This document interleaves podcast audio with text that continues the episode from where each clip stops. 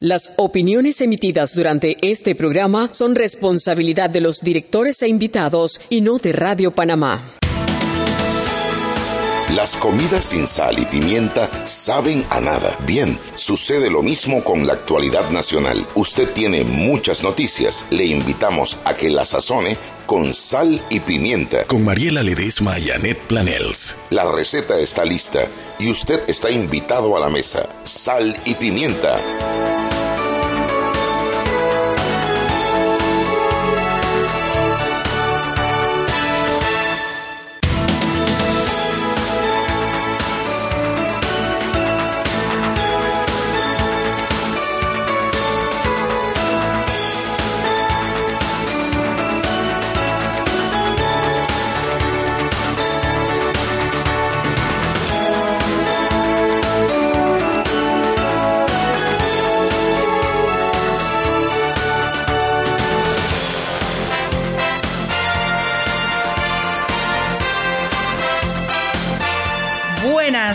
Voy a gritar, pero nada, yo grito acá. Buenas tardes, muy buenas tardes desde la cabina de Radio Panamá 94.5 FM. Los recibimos en su programa de todas las tardes, Sal y Pimienta, que es un programa para usted, una persona que tiene criterio, que se informa, que quiere análisis, que quiere debatir, que quiere... Eso es lo que procuramos acá. No, no procuramos un fin porque a veces ni la Chu y yo estamos de acuerdo en el fin que queremos. Muchas veces. Ahorita acabamos de entrar en bolillaje en uno, que estamos buscando información, pero no es ese nuestro fin, nuestra finalidad es que usted se informe, que usted tenga la noticia, que usted escuche un análisis, una opinión, un comentario, y por eso le damos la bienvenida. ¿Cómo es que usted se comunica? ¿Cuál es el toque a piedra, el toque a tierra, el cable a tierra que tenemos con usted? Un celular, el WhatsApp 61315565.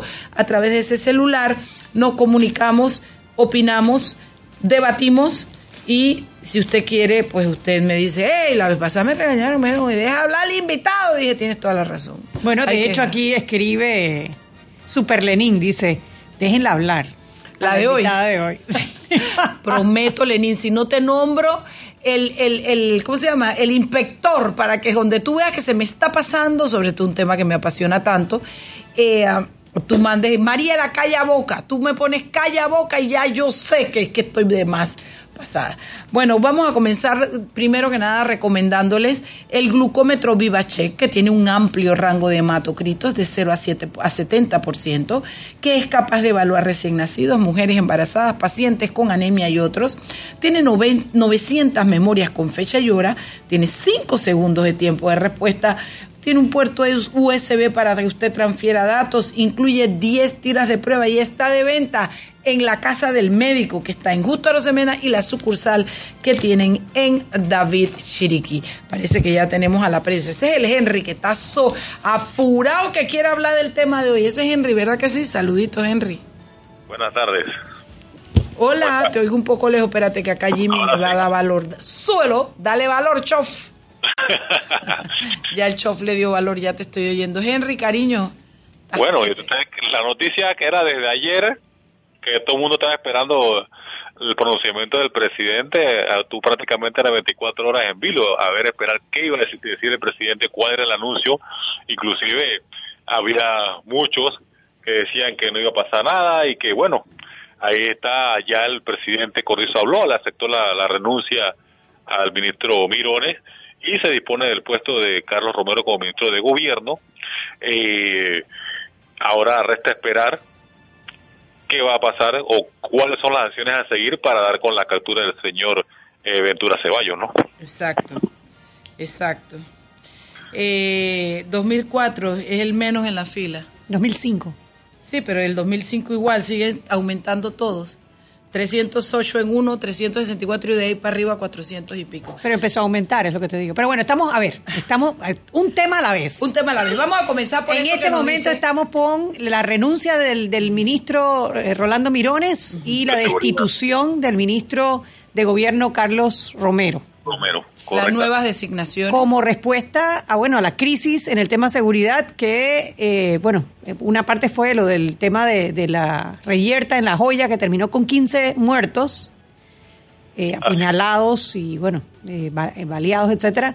Y eh, la, la fuga del, del día, hace dos días, en las 10 de la noche del lunes, de Ventura Ceballos. Es que es una acumulación. Es una acumulación. Es una acumulación, eh, evidentemente, para todos, la, todo, todo es grave, ¿no? Pero siempre hay unas cosas que marcan más o que impactan más, como la masacre, ¿verdad? Pero toda una acumulación. Ade- Además, los niveles de delincuencia que hay, feminicidios, todo, toda esta situación que los robos y que vive el país. Y como en todo, como yo lo practico en el deporte, aunque el portero haya cometido el error, aunque el bateador se haya ponchado, el director tiene que asumir las consecuencias. Bueno, por ahí comenzamos la, el debate nuestro entre Anet y yo, que coincidimos en muchas cosas en este tema. Eh, primero que nada, yo tengo que decir que yo escuché las explicaciones que dio el presidente y yo digo, yo estoy de acuerdo con el presidente. Él, no- él, él está haciendo una, él hizo designaciones. ¿Funciona? No funciona. No le funcionó. Está haciendo correcciones. ¿Por qué? Porque se llegó a una crisis en la que evidentemente el plan de seguridad no estaba dando para lo que él había prometido, por el contrario, nos, nos ha hundido en una crisis en que la gente tiene miedo, la gente tiene temor. Y además el temor se funda o se refunda o se sustenta aún mucho más cuando ocurren eventos como estos que ha descrito Anet, que realmente son de pavor. Eh, en eso estamos de acuerdo. Miren que, el, miren que el presidente le da un tratamiento a esta decisión que toma y distingue y dice, Mirones renuncia, le acepto la renuncia. A, a Romero lo voto. A- a- Lo destituyo. Dos escenarios, exacto. Claro. Y yo me quedo esperando el tercer nombre, que para mi gusto debió ser el primero. eh, porque entonces Anet dice, no, porque tú eres chiricano y es tu amiguito. No, no, no, no, no, no, no, no, no. Es chiricano, es mi amiguito, yo me veo súper bien con él. Le digo comando, me cae muy bien. Pero si hay alguien que tiene que responder por lo que pasó aquí, es el director de la policía, Anet Totalmente de acuerdo. es el que está, es el que manda a quien estaba custodiando. Es la línea directa de mando con los policías que custodiaban adentro y afuera de la joya. No lo puedes dejar por fuera. Por supuesto. Porque también es custodiaba y también tenía responsabilidad fuera en lo que pasó en la reyerta de aquel día que tuvo 15 muertos. Hay dos temas que me preocupan a mí de esta de este anuncio del presidente que, a ver, primero, me parece que es un mensaje fuerte, firme, Me de gustó. que no está le- hecho con leche condensada. Exacto. O sea, tú eh, destituyó a un ministro y le aceptó la renuncia a otro ministro. Creo que se quedó corto, porque creo que el director de la policía tiene, como el Mariela primero. dice, una gran responsabilidad en lo que está ocurrido, no solo ahora, sino con el aumento de los homicidios, con lo que ha ocurrido en, en el pabellón de la, de la joyita y con la fuga de Ventura Ceballos por segunda vez de cárceles panameñas. De la propia policía, porque con la, a la policía se le fugó la vez pasada también. Exactamente. Y también me preocupa el hecho de que un comisionado sea el ministro de Seguridad. Ojalá nos calle la boca, Juan Manuel Pino. Estoy contigo, Chuy. Pero realmente a mí me parece que los puestos ejecutivos no deben ser ocupados por comisionados de la Policía Nacional. Lo que pasa es que ahora la línea de mando en seguridad es policial. Y el problema está en, la, policía. Entonces, O uy, y esa gente si tiene algo es una lealtad al cuerpo, es una lealtad a la institución, porque así estudian. Tienen una, una, tienen su vocación, su formación, todo es respeto, lealtad. eh, eh, eh, tienen unos códigos que mucha gente no sabemos vivir con ellos. Y esto, la policía, bueno, ha escalado diferentes posiciones en el imaginario, en el pensamiento, en la evaluación de la sociedad panameña. Y yo creo que estamos mucho mejor ahora que antes, pero no podemos discutir que tú le das un tolete, le quitas el tulete, le das una pistola y ya el policía hasta, hasta se para diferente, porque tienen su formación militar, que no es militar, ya lo seguido, no es militar porque no es, es policial, pero yo me refiero a armas, disciplina, manejo de situaciones. A mí me pueden decir que aquí no hay un cuerpo militar, pero cuando yo veo a Senan, a mí no me pueden decir que eso es policía. Eso es militarismo puro y duro. Entonces, cambiando, regresando a la línea de, de- de- de- de- de discusión, me preocupa. Y como dice Anet, ojalá nos sorprenda. Ojalá Yo- nos sorprenda. Y de hecho, le- desde ya le hacemos una invitación a que A venga que al venga. programa de Sal y Pimienta. Yo y le veo con- su hoja de vida net y veo barco Sí. por todos lados, barcaza, barco, barco, barco, barco. Parece que es muy bueno en ese tema. Pero viene del Senan, Servicio Aéreo Senan, Nacional, o sea que además tiene aviones. Mira qué bien se ven en ropa, en ropa, en, en- en- en Saco y vestido, corbata. saco y corbata, putri, porque si me lo hubieran puesto ahí en, en- en- en uniforme ya yo estaría con erisipela en todo el cuerpo. No, Pero bueno, evidentemente, evidentemente eh, es una vara que va a tener alta este señor. ¿Por qué? Sí, sí. Porque, mire, Mirones no duró ni el año, no, que dijiste un año, meses. seis meses, oye, siete siete meses. meses. Y evidentemente hay que reconocerlo, somos un pueblo exigente que queremos buenos resultados y evidentemente esos resultados tienen que verse lo más pronto posible. Porque, Así es. Pero respaldamos al presidente si tiene que volver a ese cambio que lo siga haciendo, Henry. Ese es el punto. Tú no puedes decir que es mirar esto como un fracaso. Tú tienes que mirar esto con una línea de el hombre está corrigiendo en la línea correcta. Está llevando la situación hacia, ok, esto no me funciona, ¿qué puedo hacer? Solo dos cosas digo, le faltó el tercero, sí señor, con mucha pena, pero Miranda era el que tenía aquí por delante. Y dos, Ojo, me preocupa, no tengo nada que acusar porque no puedo, porque ni siquiera conozco al señor Pino, pero me preocupa un poquito que la línea completa de seguridad quede en manos de policía. Bueno, de hecho la aspiración es que, era el, que el director de la policía no fuese... Y yo, pero yo sí comprendo que el director de la policía debe salir del órgano. Yo sí esa parte la comprendo, pero ser, ya el sí. ministro de Seguridad a ¿Y el mí me parece y el que de no- gobierno? No, no, me refiero que el ministro de Seguridad no debe ser eh, ¿Y el salir de gobierno? comisionado. Bueno, y no, el- eh, todavía dice No que tenemos el van gobierno sí, lo tienen que nombrar, sí, yo sé. Están preguntándole, esperando que Pancho dé la instrucción. ¿Quién es Pancho? Lo que pasa es que el, el- el ministro de gobierno es del Molirena. Ah, ya entendí. No había entendido el chiste. dale. ¿Qué más, Henry? Oiga, bueno, eh, solo resta esperar, ¿no? Resta esperar para ver que, que se vean los resultados y que todo salga bien o en la medida lo mayor posible, que salga lo mejor posible para todos. Y además final quiero sí. decir algo, el presidente dijo algo y a mí me parece importante decirle, yo mis peores confrontaciones que nunca fueron tales, porque nunca confrontamos tanto, pero mis, mis aprensiones con Mirones siempre fue su arrogancia, su soberbia, su manera de tratar a la gente, pero no lo podemos tildar ni de corrupto, ni de que se haya cogido una plata, ni de un mal manejo. Eh, hay algo por ahí que sepan, mándenmelo a decir porque no es la idea que tengo de él. Y a mí me parece importante que eso quede porque el, pre- el presidente quiso hacer destacar esa línea y en esta lucha permanente contra la corrupción, si eso es así, eso es verdad, me parece que es importante que se sepa. Oiga, yo sé que tienen invitado, mire, para mañana eh, vamos a llevar algo sobre la consulta pública eh, para lo de la recuperación de playas en el Distrito Capital. Tenemos entrevista con el alcalde Fábrega y recuerden que eh, hoy o en el día en, se dio la información de que le pidió al Tribunal Electoral que coordinara esta- este este proceso, esta consulta que se va a hacer el 11 de marzo y vamos a dar todos los detalles, eh, las ideas que se tienen y los planes que se tienen para esta consulta eh, pública sobre la recuperación de playas. Ahí, aquí hay dos tendencias, unos a favor o entre contra. Eh, lo importante es que el día de eso los que vayan y presenten su voto lo que opinan, ¿no? Eso es lo, lo, lo, primordial aquí. También para mañana, eh, la compañera Flor Mirach tiene una entrevista con hablando de, de, de policía con el general retirado colombiano Oscar Naranjo. Eh, tenemos eso para mañana, muy importante también. Para que Venga, entonces mañana apenas usted abra un ojo, coja su celular y ponga prensa.com, igual que Anet y yo, estará enterado de lo que ocurre en el país, de una buena fuente. Gracias. No, Oiga, no, recuerde a nuestros oyentes 61315565. Vámonos. Ven acá para que vean que hasta te lo grafiqué.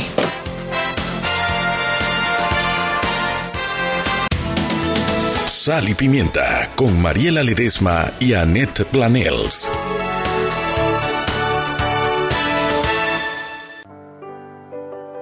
Siempre existe la inquietud de cuál es el mejor lugar para cuidar su patrimonio. En Banco Aliado tenemos la respuesta. Presentamos el nuevo plazo fijo Legacy, porque creemos en el valor del ahorro, la conservación y rendimiento de su capital y el fortalecimiento de su patrimonio. Banco Aliado, vamos en una sola dirección, la correcta. Anet, ¿Qué pasó, Mariela? Oye, te invito, te invito Ah. el 7 de febrero. Te invito, Chugi, te invito. ¿Y vas a pagar? Voy a pagar.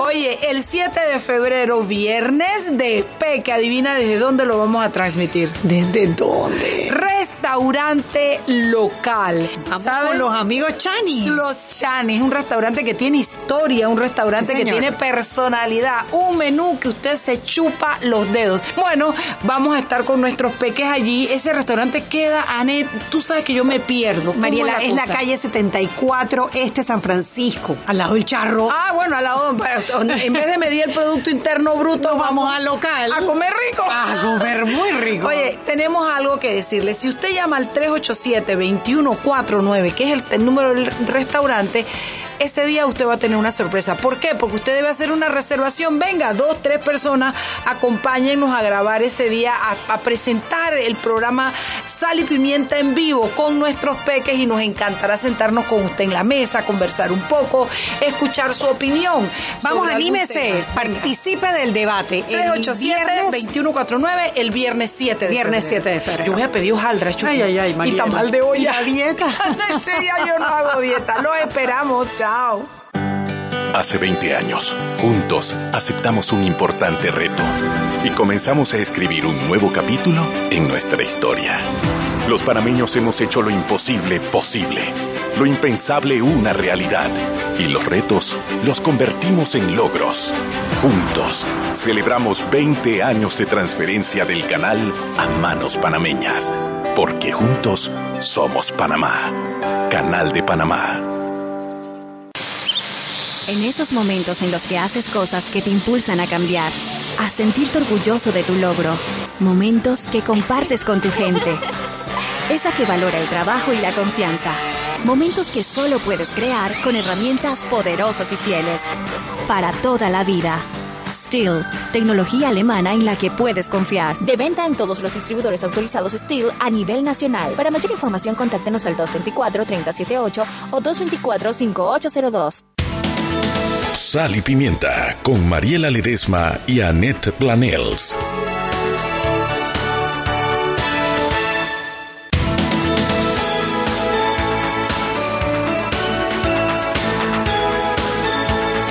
Estamos de vuelta a Sal y Pimienta, un programa para gente con criterios 61315565 y Ayanet ya tiene un par de, de intervenciones. del- ¿Cómo no? Tenemos aquí, dice nuestro amigo Emanuel, dice, buenas tardes, de renuncias y destituciones. Sí, señor, de renuncias y destituciones. Sí, La verdad que es un buen mensaje que manda Laurentino Cortizo al resto de su equipo y a los que se incorporan nuevos de que eh, hay que cumplir las metas, hay que cumplir las metas. Y lo otro que nos parece importante eh, comentar eh, es aquí lo que nos escribe el señor Trejos, que eh, Salt and Pepper dice, feria de despidos, que Mirones se va sin rendir un informe, al que lo que más le preocupa al señor Trejos es que en proteger y servir, o sea, en la Policía Nacional no cambia el sistema de policías investigando policías. Sí, señor. Esto es como que te contaras los dedos de una mano con el pulgar de la misma. Si recordamos, la renuncia irrevocable de José Raúl Mulino cuando era ministro de Seguridad fue precisamente por ese tema. Él estaba tratando de incorporar en el reglamento, creo que era una ley, que a los policías se les investigara y se les juzgara desde afuera de la Policía Nacional. Y Gustavo Pérez, que era el director de la policía en ese momento, estaba en contra Mira, no me acordaba de eso. eh, renuncia eh, José Raúl Mulino irrevocablemente.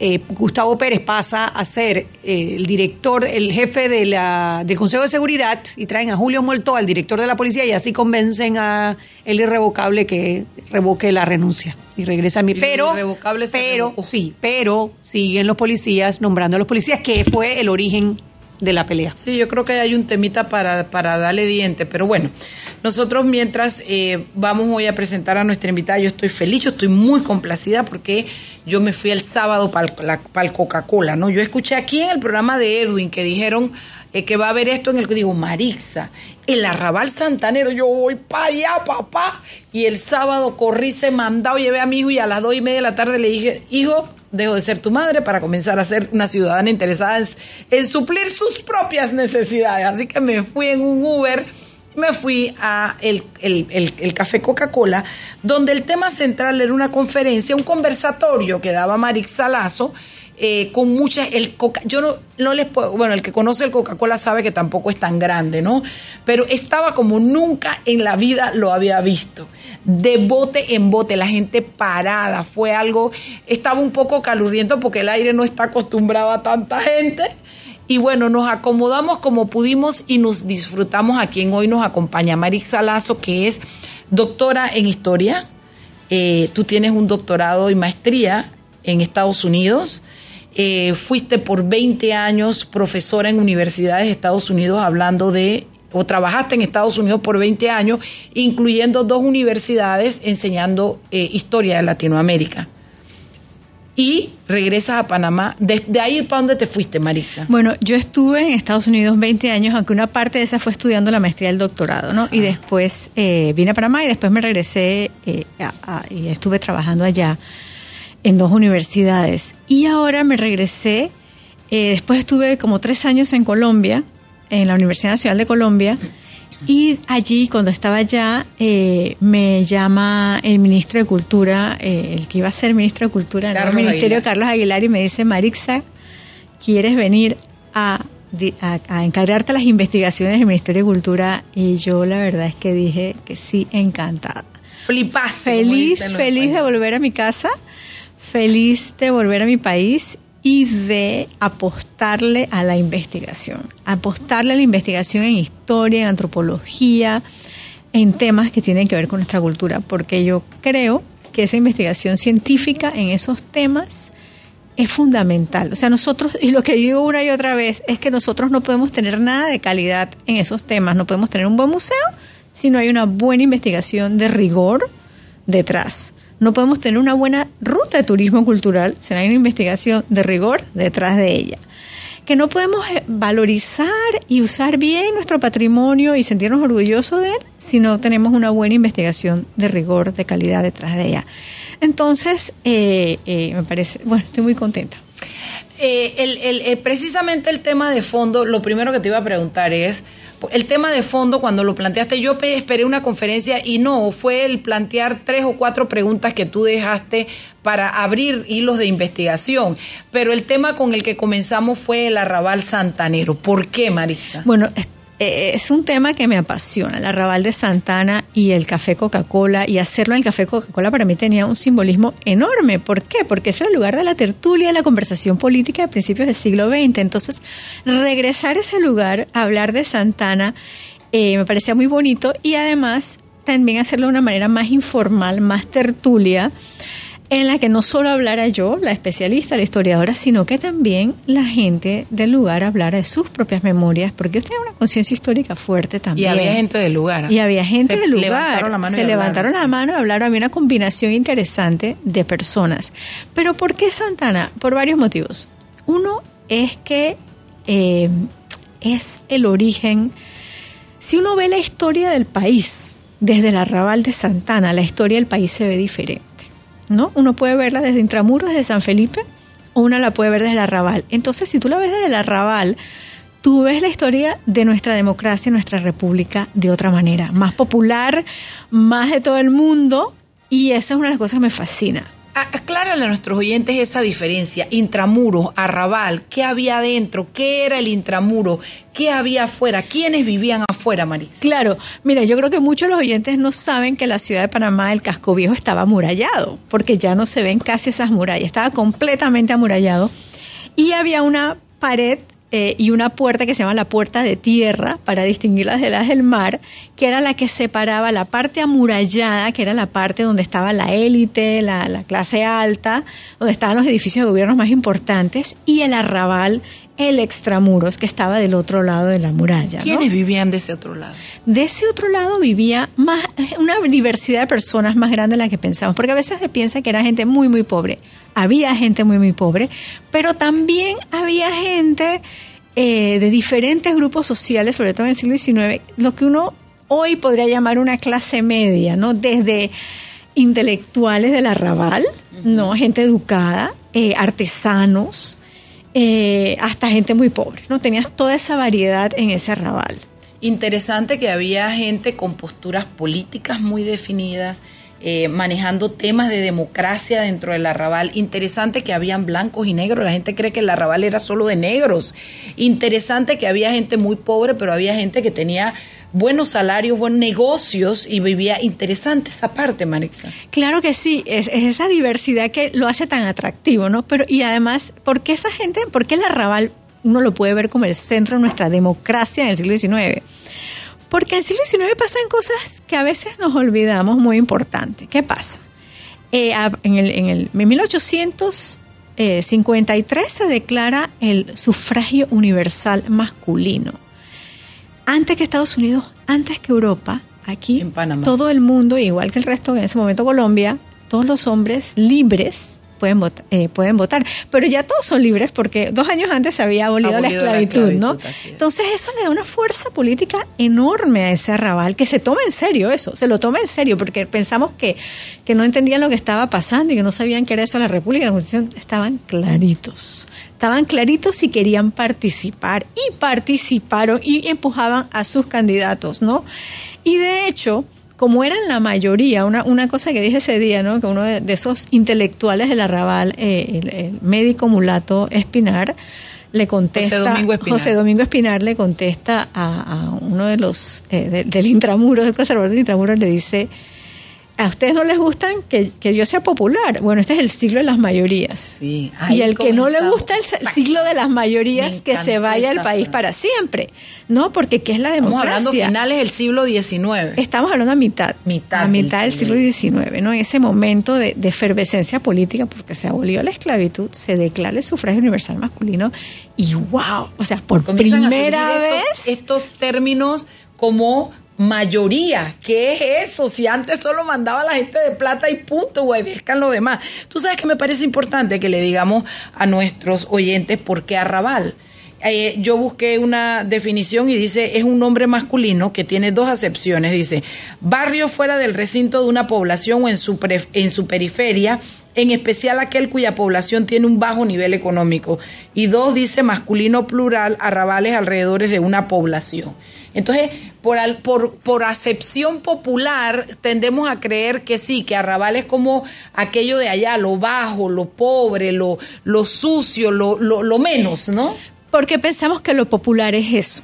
¿No? Y, si pensamos que lo popular es eso, vamos a pensar eso, pero en realidad lo, lo que lo interesante de la arrabal es que lo popular es muy rico muy diverso y que tiene, tuvo un peso político importante y cultural, porque de ahí también salieron literatos, periodistas, Ahora pintores, y esas, todas esas cosas. Pero claro, es el extramuros. Como dije antes, la ciudad estaba dividida con la muralla, dentro de la muralla la clase alta y afuera el arrabal, lo que no estaba protegido. Hay historiadores incluso que dicen que esa muralla protegía la ciudad del intramuro de la gente de afuera. no me y extrañaría. se acaban esas murallas también esa época cuando se da la, el sufragio, la abolición de la esclavitud, también pasa la ley que dicen se pueden tumbar las murallas. Eso fue un proceso que tomó su tiempito también, ¿no? Pero es, es todo ese momento de la cambio. fecha para cuando se acabó el muro? Mira, esa, o, o, en las condiciones mira, en las que se esa es otra de las preguntas, ese día que hice esas preguntas de investigación, sabemos que las leyes, pero una cosa es la ley, todos sabemos, y otra cosa es cuando sucede. Entonces sabemos que la ley se da bueno, en el 55. 1800, 1800, 800. Aquí estamos, cuando yo hablo 55, yo soy tan del siglo XIX que siempre dije 1800, ¿no? Sí. Entonces, perdónenme esa, esa, esa, esa, ese vicio de mi profesión. Y la otra es que sabemos que para 1880 ya habían casas en la muralla. Entonces, en esos 30, 25 años es que Se da ese proceso. Bueno, nosotros nos tenemos que ir al cambio, no sin antes que yo le diga, yo estoy clarísima que si yo era de esa época, yo era de la parte de afuera. Yo era arrabal puro y duro.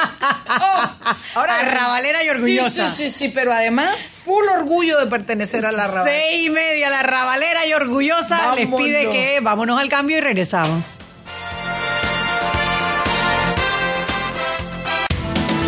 Sal y Pimienta con Mariela Ledesma y Annette Planels.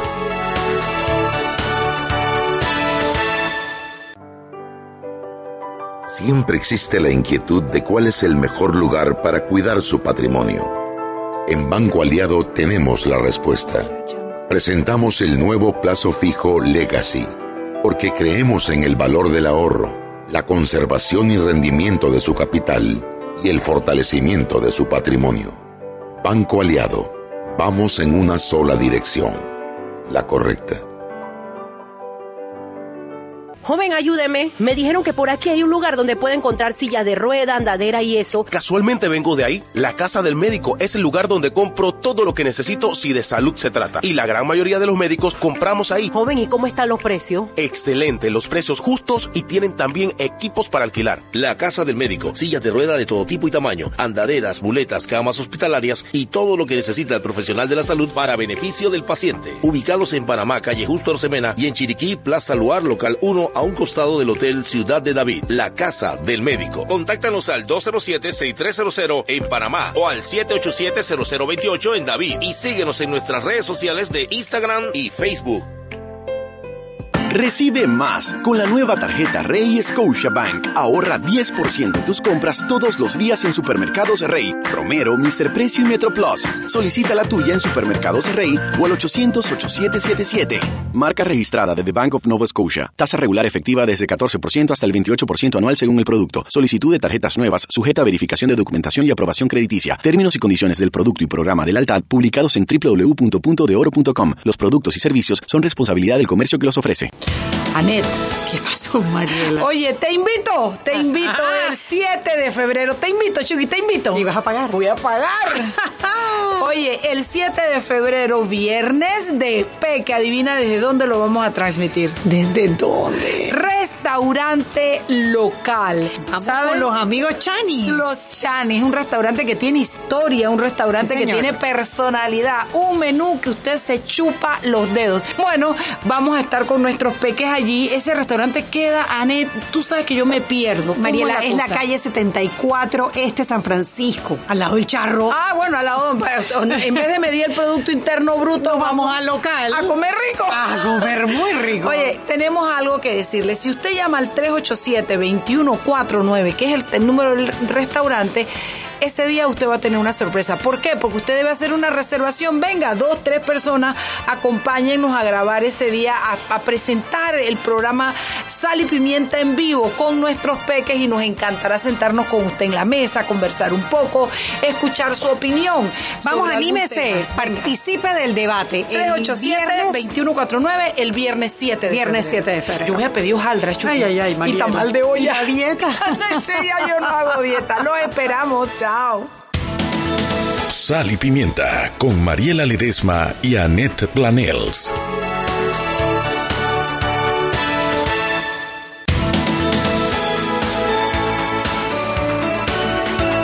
Estamos de vuelta en Sal y Pimiento, un programa para gente con criterio. Chugui, tú tienes allá. Sí, Eric Gordón, que escribe, está excelente el programa. Ay, Felicidades. Sal y Pimienta. ¿Y cómo es que se llama el que me dijo que dejara hablar la, la, la, la, la invitada? Dime cómo voy, papá. Anda, Dice manda. Super Lenin. Super Lenín, Super Lenín, tú avisas si calla boca o si voy bien, ¿ah? Tú avísame.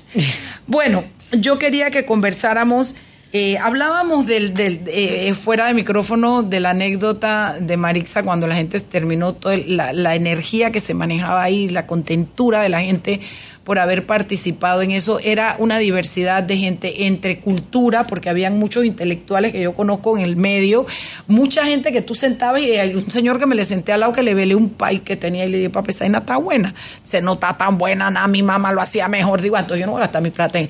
Y ¿y tú por qué vienes a comer lo que dice? Porque yo soy de aquí de Santana. Y yo quería venir a oír esto para ver qué era lo que iban a contar. Entonces había esa cosa rica y tú me dices que salió el dueño. ¿Qué te dijo? Pues el dueño a mí me conmovió mucho porque sale el dueño muy contento de porque él es consciente de la historia de su café, por supuesto, ¿no? Entonces, muy muy contento de decirme que ese evento había tenido mucha altura, que le daba mucha alegría que hubiera tertulia en el café Coca-Cola de ese nivel, ¿no? Que estaba muy muy alegre de haberlo Yo me visto alegro, así. me alegro mucho. Bueno, conversemos un poquito, ya hablamos de qué es el arrabal, del intramuro, de afuera del arrabal. Hablemos un poquito de esas, no me acuerdo cómo habíamos quedado, si entrábamos por lo de plaza y parque, si entrábamos por lo de las tres preguntas de línea de, de- de pensamiento que pusiste. Mira, yo quisiera hablar un poquito, eh, pues, porque para mí eso fue un experimento en una hice algo que no es lo acostumbrado entre los científicos. Los científicos a menudo, siempre hacemos propuestas de investigación, pero las, las hacemos a los otros científicos. Yo quise hacer mi propuesta a un público general, llevar una propuesta de investigación al barrio.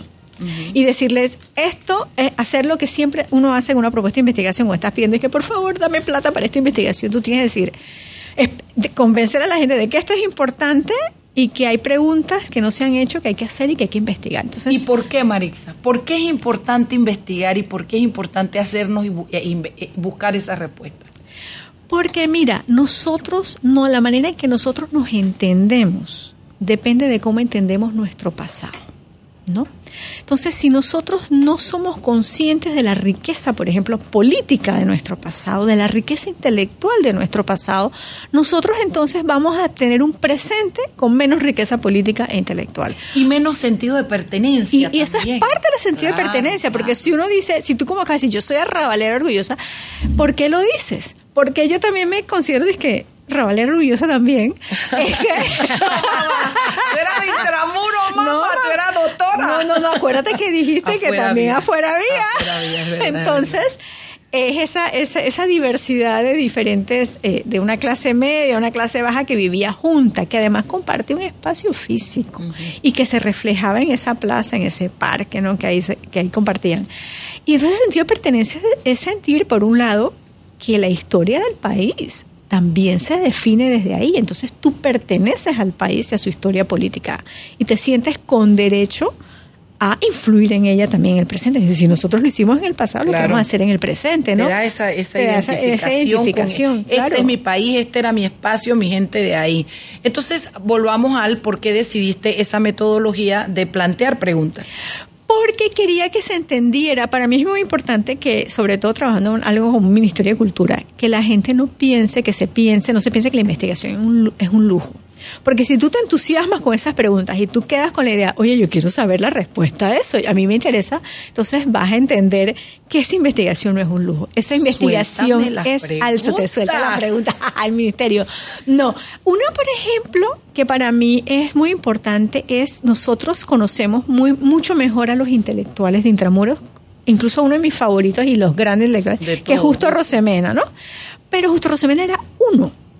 Habían otros que conocemos los nombres, pero no su pensamiento político de la misma manera, como Buenaventura Corrioso, como José Domingo Espinar, como Carlos A. Mendoza. Todos ellos eran intelectuales de peso, que escribían, Y esos que eran pensaban, y esos eran del arrabal. Justo era de adentro. Justo era de adentro, De pero era liberal. Era liberal. Y sus, para usar un término de ahora, pasieros, Sí. Eran, los, de del afuera, arrabal los también. arrabal. Esa era Él parte parqueaba con la gente del arrabal. porque eran sus compañeros de partido. Y porque tenían un pensamiento, Justo Arosemena era un liberal con un pensamiento eh, muy a futuro, muy de no propio de esa época y evidentemente los de afuera también buscaban ese futuro, esa, esas, esas cosas que te trae el que ahora sí puedes votar, el que se ahora cómo es democracia, Pero- mayorías, etcétera, ¿no? Pero sí era de esa época.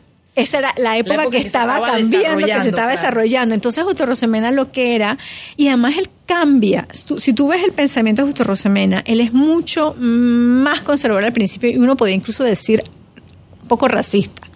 Y para el 56, Justo Rosemena cambia. Él ya no escribe así.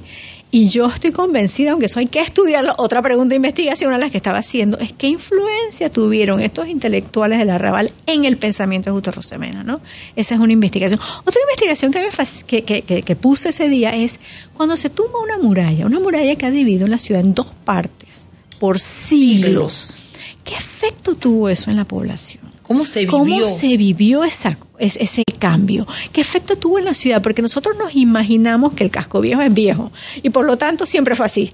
Y no hay nada más falso. El casco viejo tuvo un desarrollo urbano. Entre, y el Planificado, además, Planificado, planificado. y con cambios radicales como el, el- el fin de la muralla. Entonces, ¿qué efecto tuvo ese fin en el desarrollo de nuestra ciudad? Es una pregunta que yo me hago, en la manera de ver el mundo de la gente, ¿no? Esa es otra de las preguntas que... ¿Cuáles fueron las día. consecuencias de tumbar esa muralla? Y- ¿Se mezclaron? ¿No se mezclaron?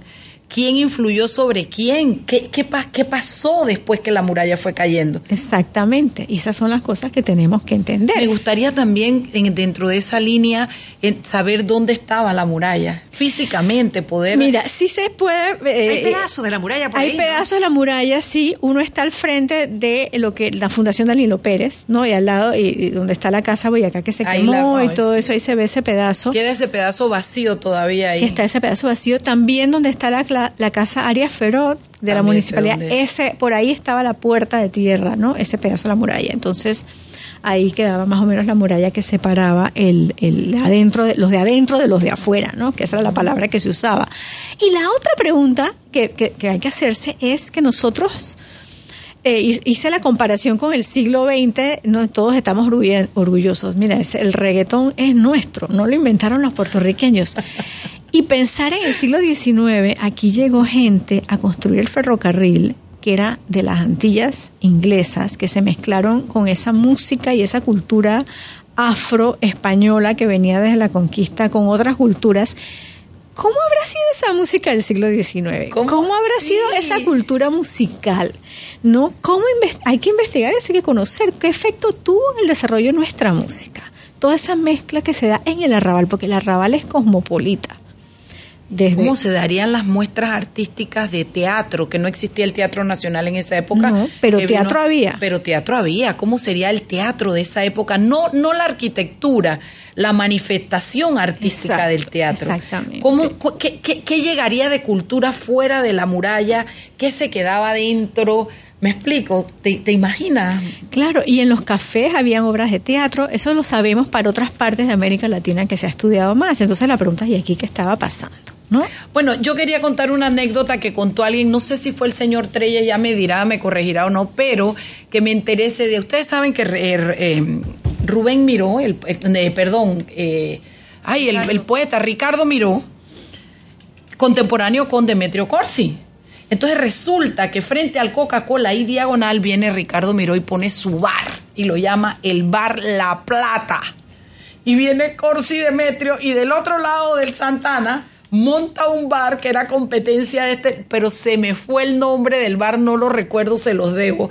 Y cómo la cosa entre dos intelectuales de ese nivel, porque hasta esta época eh, persiste la poesía de Ricardo Miró y enriquece la de Demetrio Corsi. Eh, entonces, ¿cómo en aquella época en que la competencia debió ser sana, pero entre dos intelectuales se pudo traspasar a dónde me chupo el trago y si me lo tomo en, la, en el bar de Ricardo Miró, si me lo tomo en el bar de Demetrio Corsi, ¿no? Y era eso, toda la vida que, que, que decurría alrededor del Parque de Santana.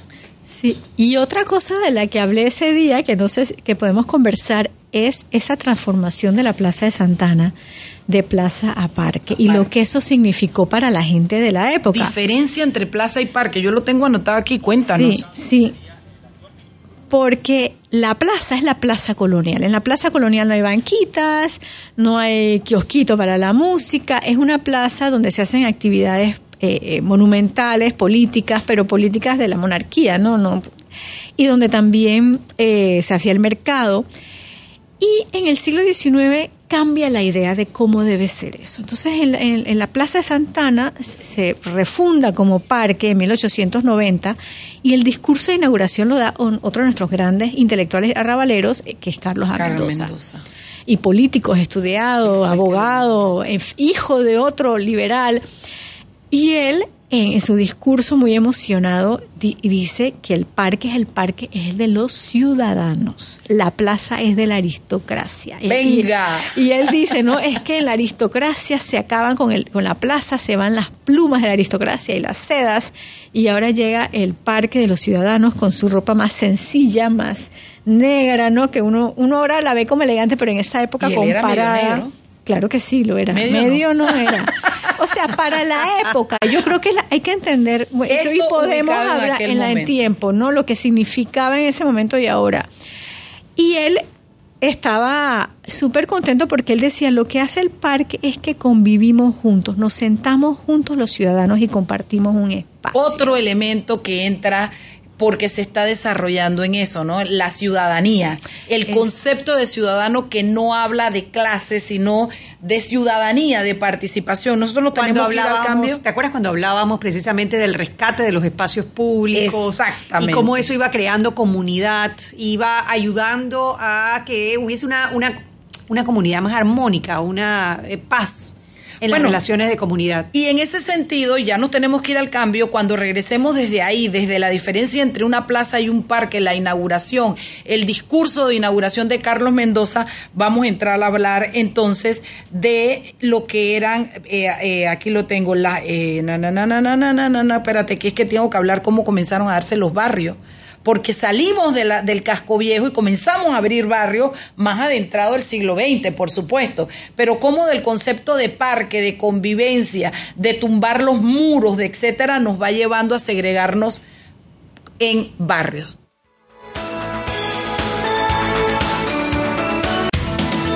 Sal y Pimienta con Mariela Ledesma y Annette Planels.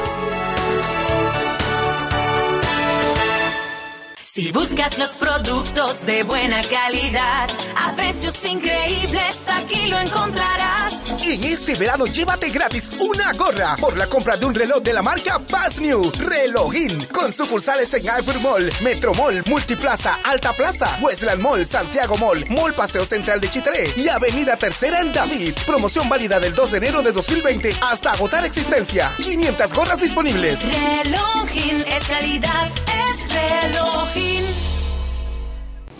Anet. ¿Qué pasó, Mariela? Oye, te invito, te invito Ah. el 7 de febrero. Te invito, Chucky, te invito. ¿Y vas a pagar? Voy a pagar.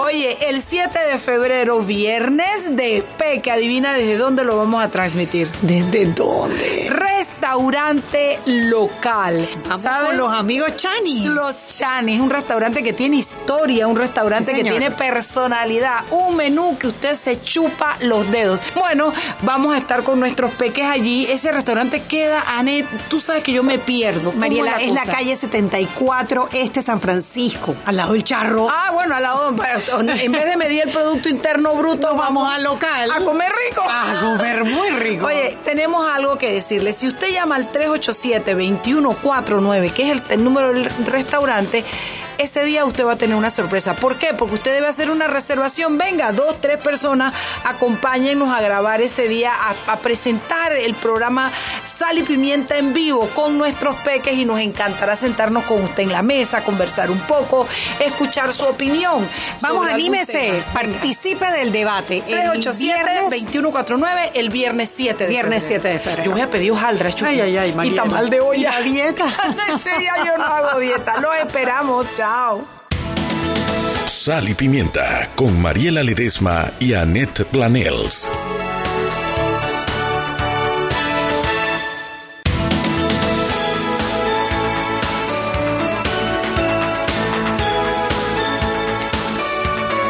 Tanto. Estamos al aire de nuevo. Chuy, ¿qué tienes allá? Léeme, es eso que me estaba gustando. Ah, Bolívar nos escribe que qué interesante programa que nos hace abrir una inmensa puerta del conocimiento de nuestra identidad. Así es. Habla de la, el resurgimiento de esta historia a través de las artes plásticas, que hay mucho que hacer, que siempre ha tenido mucho interés en el conocimiento de nuestra música instrumentista, que en el tiempo, siendo en el tiempo la banda republicana, la principal pionera de este tema, ya se tiene presenta. 152 y ahí años se de historia. presentaba. Era, era famosa las famosas retretas, las famosas presentaciones de la banda republicana en el antes Plaza y después Parque de Santa Ana. Pero bueno, quedamos en un tema que me gustaría retomar, eh, Marixa, y es el arrabal versus el barrio o el arrabal camino hacia el barrio.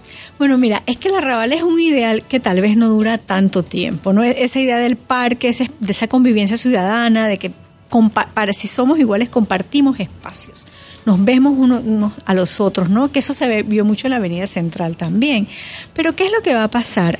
Ese, ese parque de los ciudadanos no era solamente en Santana, habían a lo largo de lo que fue la antigua zona del canal, antes de ser zona del canal, los pueblos de Gorgona, Emperador, donde también habían esas, esos pueblos con esos parques, ¿no? Pero, Pero ¿qué va- vinieron después del de Santana, ¿o no? Depende. Depende. Eso Pero sí, porque algunos, por ejemplo, Cruces es viejísimo, Ok. ¿no? Más viejo que Santana porque es de la época de Panamá Viejo. Entonces depende, pero no entremos en ese, Sí, no sí, no, no te saco entremos- el no me sé, en ese tema. calla boca, dale. Pero lo que va a pasar en el siglo XX es que se va a crear una idea de, de- de ciudad mucho más segregada, que empieza, por un lado, en la zona del canal, con los barrios de los antillanos, del white, de- de- del- del- gold y el silver roll, ¿no? Eh, y después en nuestra propia ciudad también unas ideas de barrios que son, hay un barrio para la clase alta, hay un barrio para la clase media, hay un barrio para las clases populares, todo el mundo en su barrio y con pocos espacios donde convivimos todos, ¿no? Y eso ya comienza en el siglo XX. Y ese ideal de ese parque, de ese Santana, donde convivía mucha gente juntos, que se tumban las murallas, se va perdiendo un poquito. En una ciudad que se expande muchísimo y se crea el barrio de clase media que es Villa Cáceres, Betania, el barrio de clase alta que es Bella Vista, porque en la época era el barrio de clase alta por Sí, excelencia. Se crea un barrio obrero, se van creando. Y entonces la pregunta que yo creo que nos podemos poner es: ¿qué nos gusta más? ¿Cómo queremos vivir? ¿En qué clase de ciudad queremos vivir? Yo quiero ¿no? mi arrabal. No, no, no, no, no. Yo que mami, yo que el arrabal y yo que está ahí. Eso me gusta, me gusta mucho. Marixa, yo creo que antes de terminar el programa, que nos quedan nueve minutos, es interesante que revisemos estos nombres porque habrán cosas que podamos aportar, pero lo que quiero es despertar esa espinita de la curiosidad en nuestros oyentes que de repente buscan información. Hay cuatro nombres de esos intelectuales del arrabal que parqueaban con Justo Arosemena en esa misma época y que influyeron unos a otros en el pensamiento y en el desarrollo de principios y de pensamiento político que trascendió hasta nuestros días todavía. Sobre todo Justo Arosemena, no lo discuto. Tú tienes esos cuatro nombres. Sí, y te quiero y no son todos de la misma edad, porque no, quiero quiero No, que no, no, piense que, que no eran banda, tampoco, no- tampoco, eran banda, no tampoco. eran son son pero son todos liberales de ese arrabal, eh, José Domingo Espinar, Carlos A. Mendoza, Buenaventura Corrioso Y Mateo Iturralde. Pero pero hay más, o sea, esos son los que conocemos. Seguramente hay más y, y- y seguramente también hay que imaginarse a Victoriano Lorenzo pasando por ahí también, porque ese es parte de los liberales. Entonces, y muchos más, muchos más que tenemos que conocer, que Y esa es queremos la invitación. conocer, y esa es la invitación. A leerlos, a entenderlos, a buscar. Y fíjate que yo me traigo una cosa que es una bobería, pero te das cuenta que cuando se crea eh, el distrito de San Miguelito, se crean corregimientos con estos nombres y nunca supimos por qué, ni mucha gente, yo no sabía, Marixa, te lo digo, que José Domingo Espinar es, un corregimiento, eh, Mateo Iturralde es un corregimiento, tienen eh, y, y- y y me salta el nombre de Buenaventura Corrioso. Oh my God, cuando yo comienzo a buscar para leer, me doy cuenta que el hombre es tres veces jefe del Estado Federal de Panamá. Claro que sí, claro que sí. Y ese, ese representa el momento de mayor poder político de ese Partido Liberal que los cónsulos extranjeros le decían el Partido Liberal Negro, ¿no? Que un, de- un- un viajero que pasa por Panamá y ve a la gente paseando por Santana, los llama a estos intelectuales la aristocracia negra de, de- de Santana, ¿no? Entonces, que tiene ese poder político que, que está detrás de Buenaventura Curioso y que llega a la jefatura. Y que además él una y otra vez habla en contra del fraude. porque él dice es que la única manera de los conservadores de tener el poder es porque hay fraude. Porque Y además, ¿cómo llega la primera vez? Con un golpe de Estado, cariño. Vamos que comenzamos a hablar de fraude y comenzamos a hablar de democracia, pero él llega por un golpe de Estado.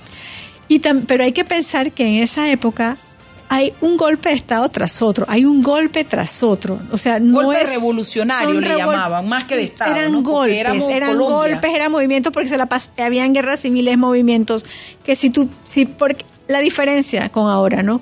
Si tú sientes que el otro partido te hizo fraude, te sentías con derecho, y yo no sé si lo tenía o no, pero era la manera de pensar de la época, que bueno, vamos a hacerles un golpe porque nos hicieron fraude.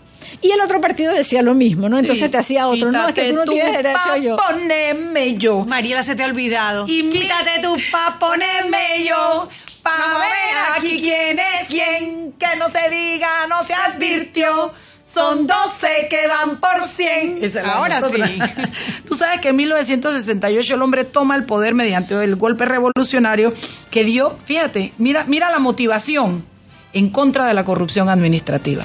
Exactamente, porque él da en, esa, en ese espíritu. De ¿no? la oligarquía, no de cualquiera. La corrupción administrativa de la oligarquía. Pero lo interesante es que él cede el poder Así a su contrincante sin ningún problema después. Sí. ¿No? Fue Y consecuente, fue, consecuente. De ese, de ese, de esa. Entonces, eh, te das cuenta la grandeza de esta gente. Yo no sé nada de Mateo Turralde. Si alguien sabe algo, yo, de- yo voy a seguir buscando Porque lo rico de ese programa, Marixa, y, y probablemente de historia podríamos seguir hablando mucho, es que eso que pasó el sábado abrió una puerta de gente que quedó con muchas ganas con muchas ganas de conocer, de saber, de participar. Este programa, hasta donde podamos, vamos a contribuir un poco a eso. Yo eh, me imagino que en una o dos semanas podemos traer a esta gente de la Fundación de Historiadores de Panamá, la asociación. Se me acercó ese día, yo me le acerqué a preguntarle y después quedamos conversando un poquito el señor Treyes, creo que se llama eh, esta chica porra que no estaba ahí, pero es parte de eso y a mí me encanta Elena contando y hablando de historia. Entonces, creo que le vamos a dar un espacio cada cierto tiempo para tirar esa mirada hacia atrás, Marixa, para poder conocer de nuestra historia. Y lo que me gustó de la propuesta también del señor Treyes es que desde el espacio de que todavía hay vivencias, todavía hay gente que te puede hablar de yo me acuerdo cuando las retretas, entonces rescatar un poco esa parte de lo que vive todavía de esa historia. Claro, y de esa historia oral, de esa memoria, ¿no? Que también hay que, hay que rescatar. Es una tradición oral que es una de las maneras como eso, como se transmiten la cultura, la historia y el conocimiento. Exactamente, exactamente. ¿Qué es lo que más te gustó del sábado? Lo que más me gustó del sábado es ver el interés de las personas. O sea, ver ese interés. Para mí era una apuesta. Yo no sabía cómo iba a quedar eso. Y que ya la voy a, voy a hacer una presentación de una propuesta de investigación en el Café Coca-Cola. Además gráfica, porque la hiciste dentro de la narrativa, incluiste cuadros, fotografías y todo lo que pudiste encontrar de la época. Y muchas imágenes y no sabía cuál iba a ser la respuesta, ¿no? Entonces me alegró muchísimo sentir el interés de gente tan diversa que estaba allí y ver a gente tan diversa compartiendo en buen espíritu arrabalero ese espacio público. No me acuerdo qué más te dijeron. ¿Tú te acuerdas cuáles fueron las intervenciones que dijo la gente que levantó la mano? Fueron varias, fueron como cinco personas que... bueno, una, una pregunta que me hicieron y después me reclamaron que no la contesté porque no contesté ninguna pues se acabó el tiempo, eh, fue ¿por qué hemos olvidado esas figuras? ¿Por qué hemos olvidado esos intelectuales del arrabal y sus ideas políticas? Eh, ¿Por qué no los recordamos más? Porque nunca se han olvidado del todo, están los corregimientos con esos nombres, son parte de la memoria, pero no los conocemos en detalle. No los hemos estudiado. Y yo creo que porque no encajan, no encajan con nuestra visión del pasado. ¿De verdad? Sí, ¿Cuál dices que es nuestra visión del pasado? Yo creo que no encajan con una visión que dice que no teníamos intelectuales populares en esa mm, época. Y negros menos. Y negros menos. Que lo popular no puede ser intelectual. Que lo popular no puede ser algo que está viendo el mundo en grande. Eh, y yo creo que no encaja con eso. No, eh, no encaja con la idea otra idea, por ejemplo, muy popular, pero que ya muchos investigadores de América Latina están cambiando, que esas ideas como democracia, como república, eran ideas importadas, que no eran nuestras. Y una de las cosas que hemos estado descubriendo en los últimos años los historiadores es que en realidad esas ideas eran de América Latina, porque en el siglo XIX, y se los recuerdo a todos, ¿de dónde las íbamos a importar? No habían repúblicas en Europa, no habían, eran monarquías, las repúblicas estaban acá, acá donde se estaba experimentando eso. Entonces eso era, muy nuestro. Entonces eso es parte del cambio, ¿no? De, de, revolver a recordar, oye, nosotros fuimos pioneros en ese experimento. Ayer hablábamos con unos amigos en la noche de la necesidad de refundar la república que la hemos perdido y nos la han robado y después otro día hablaremos del término, de lo que significa y de lo que aspiramos cuando hablamos de refundar. Es como dices, era una figura totalmente latinoamericana totalmente latinoamericana. Y la otra cosa bonita del siglo XIX es que como era algo nuevo, a la gente se le ocurría cada locura. O sea, era, era una propuesta. Había espacio para inventar.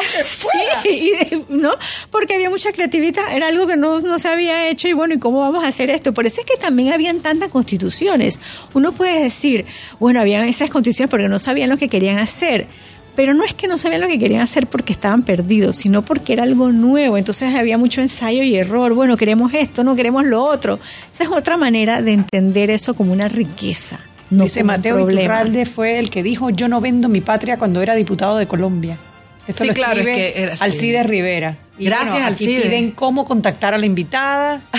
y aquí Yolani Roñoni sobre la, la sobre la visita a local Dice que le encantaría ir el viernes, ojalá lo repitan. Oye, el nombre, el número de teléfono se los voy a dar eh, para que Creo puedan... que está en la pauta, no está en la pauta. Sí, el está en la número- pauta, pero si no lo ha oído yo lo voy a dar y les recuerdo que el que hace reservación desde ahora tiene, se va a poder tomar un delicioso, ¿cómo se llamaba? Eh, ¿Cómo se llama el que tiene Ginebra? Un gin and tonic de frutos rojos o un postre va a ser lo que va a dar Y local. aquí dicen, qué refrescante entrevista, felicidades. Sí, bueno, Marix, a mí me gustaría que hablaras un poquito del trabajo que estás haciendo. Tenemos 30 segundos, pero ¿de dónde estás en este momento y en qué estás empeñada en este momento? Bueno, en este momento estoy empeñada en crear un centro de investigaciones en el Ministerio de Cultura. Todas mis energías están- se van hacia allá.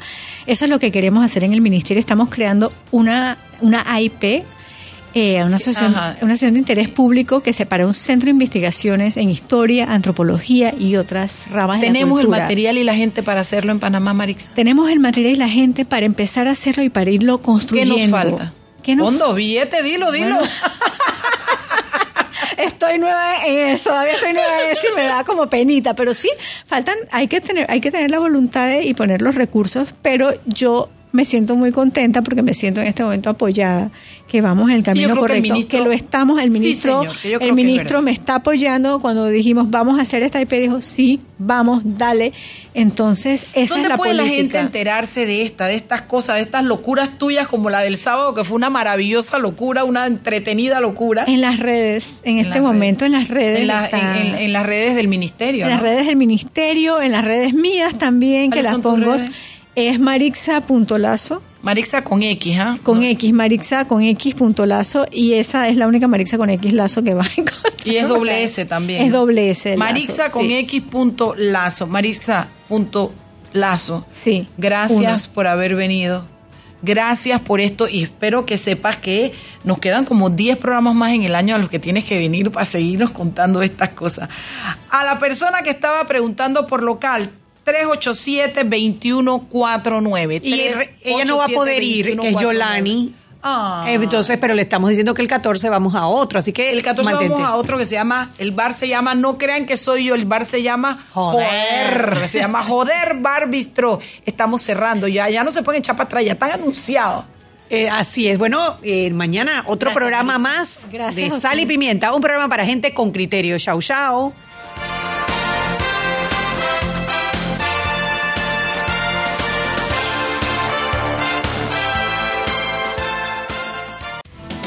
Hemos presentado Sal y Pimienta. Con Mariela Ledesma y Annette Planels. Sal y Pimienta